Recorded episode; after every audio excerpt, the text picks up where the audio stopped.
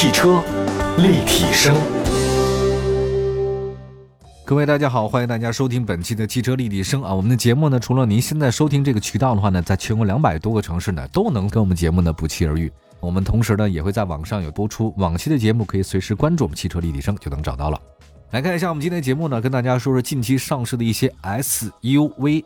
今天节目当中，你会听到哈弗 M6 Plus、长安新 CS85 酷配以及传祺新 GS8 和牧马人的纪念版。我们来首先说第一条啊，这个哈弗 M6 Plus 正式上市。一月六号，哈弗的 M6 Plus 正式上市，新车定位紧凑级的 SUV，一共推出呢是五款车型，售价区间还真不贵呀，七万一千九到九万两千九。那哈弗 M6 Plus 实际上是哈弗 M6 的中期改款车型，那在外观和内饰上的设计呢，变化还是比较明显的。来来看一下它指导价格，卖七万一千九的是 1.5T 加 6MT 的精英智联版啊。那再往上一点的话呢，是豪华智联版，这个当然还是 6MT，MT 的车型很少有高于八万的。那至于说你要是 DCT 或者自动挡的啊，没有低于八万的，算是成本控制线。1.5T 加 TDCT 的精英智联型是八万一千九，最高端的 1.5T 加 TDCT 的尊贵智联版呢是九万两千九。我们来看一下外观方面啊，哈弗 M6 呢 Plus 配备了一个大尺寸的一个前进气格栅，您都 Plus 了，前进格栅不能做太小。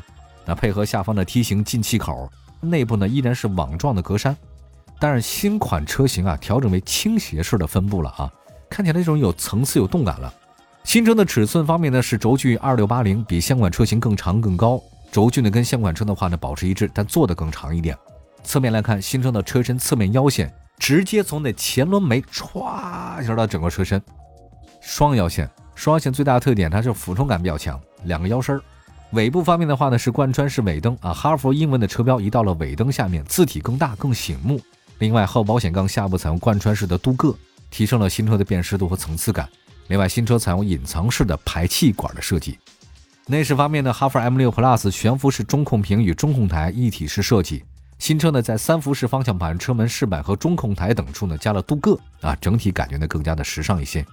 还有动力方面，新车呢是将搭载型号是 GW4G15F 的 1.5T 发动机，最大功率150马力，峰值扭矩是210牛米。传动方面是六速手动变速箱和七速双离合。其实我如果不是在城市开的话呢，我一定会选择六速手动变速箱。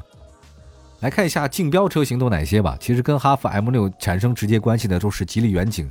X 六和比亚迪的宋，它这个是哈弗首款 Plus 为后缀的车型，它定位在哪儿呢？超值家用 SUV，不仅在产品外观上有所改变，也在配置上进行提升。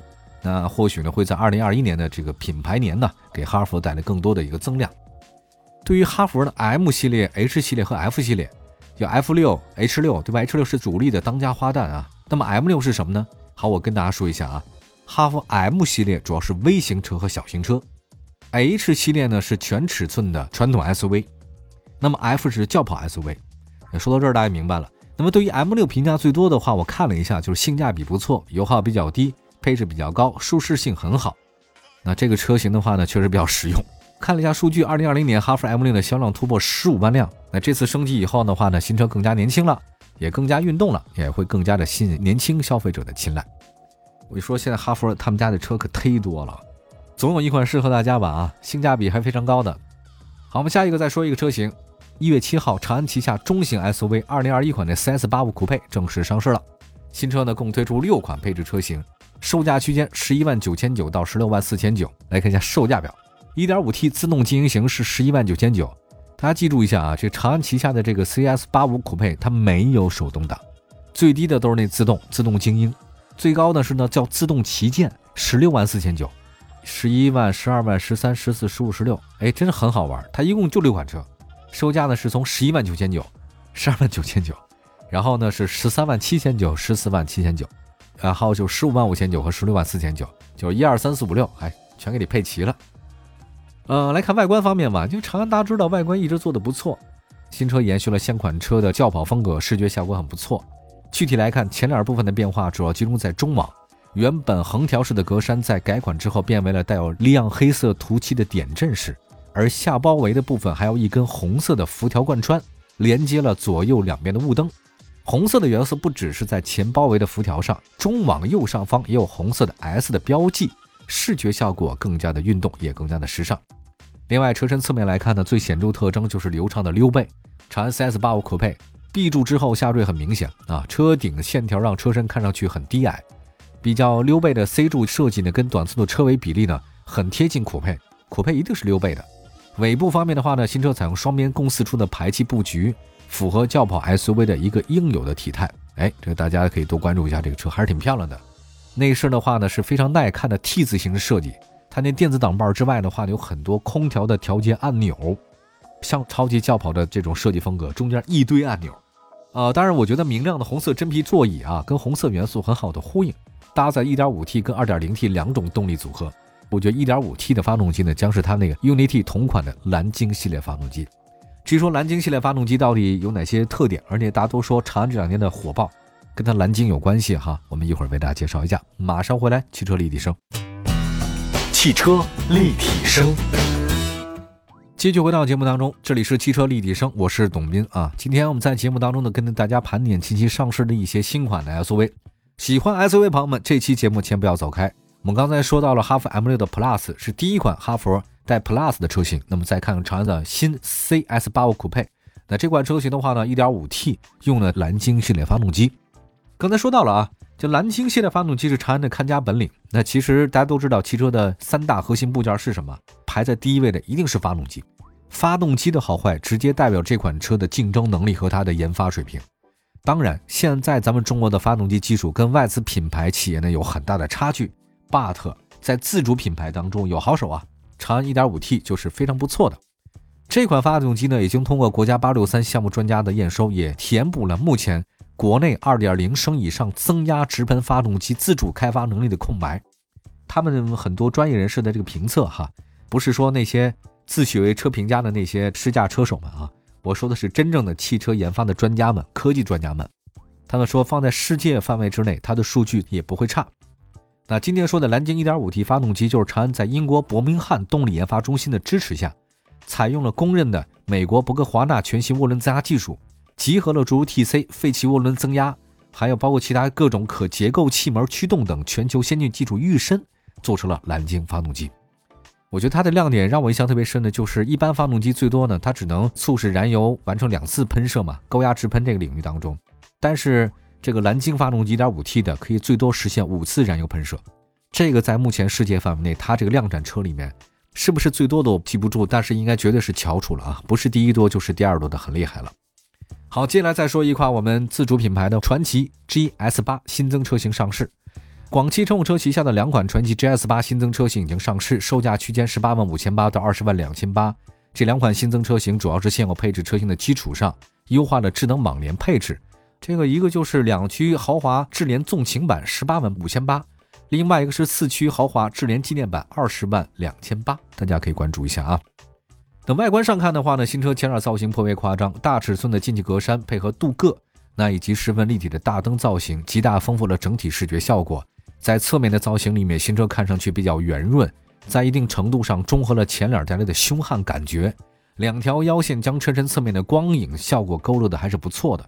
这款车我们曾经介绍过多少次了啊，不再讲太多了，只说。这个车的视觉效果还是很好，这次还搭载了广汽传祺的新款的叫 Adigo 啊智慧的物联系统，包括手机的远程安防啊、语音交互啊、智能导航等等，这些功能的话呢都是标配，还有包括像什么车身稳定啊、OTA 升级啊、上下坡的辅助啊、前后八泊车雷达、胎压监测等等，非常非常棒。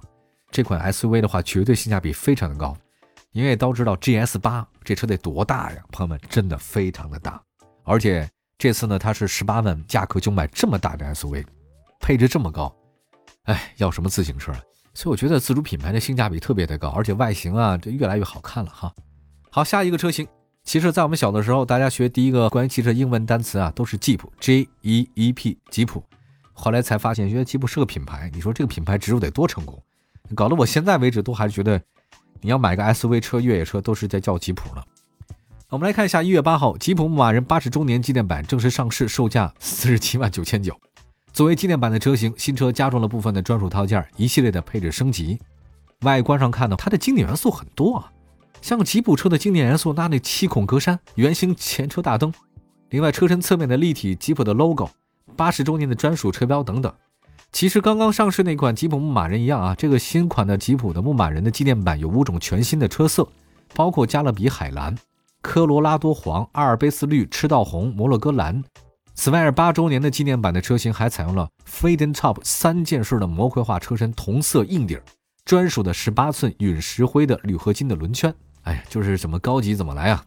其实吉普马人八十周年纪念版内饰呢，也用了现款车型的设计，中控屏呢由普通版的七英寸升级为八点四英寸，搭载第四代的一个 UConnect 八点四加七英寸双液晶人机交互系统，全新升级后的内后视镜的底座。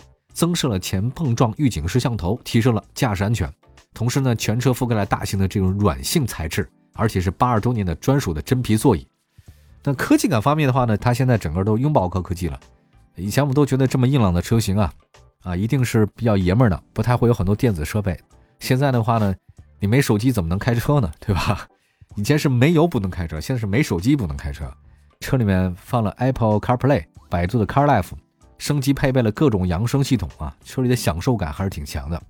那动力方面的话，大家都知道，搭载了 2.0T 的汽油发动机，匹配的是八速手自的变速箱，还有四驱系统，两驱智能四驱、高速四驱、低速四驱啊，就四位一体大四驱。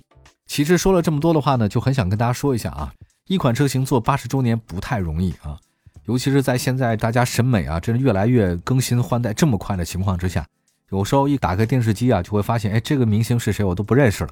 我这个明星是谁啊？我也不认识。之前你说那么多唱歌跳舞都很好的，没两天就没了。更新迭代太快了，一阵流行一个，一阵流行一个啊。汽车也是如此，像吉普这样的车型啊，一直抱残守缺走到今天啊，一直保持自己的一种风格，我觉得并不太容易。已经八十周年纪念版了，还是值得点赞的啊。好吧，感谢大家收听我们今天的汽车立体声。这个希望大家都能在车里面找到自由，希望大家有自由侠，人生找到指南者，追寻你的那种自由之光。或者快乐做一个牧马人，感谢各位收听今天的汽车立体声，我们下次节目再见，拜拜，朋友们，拜拜。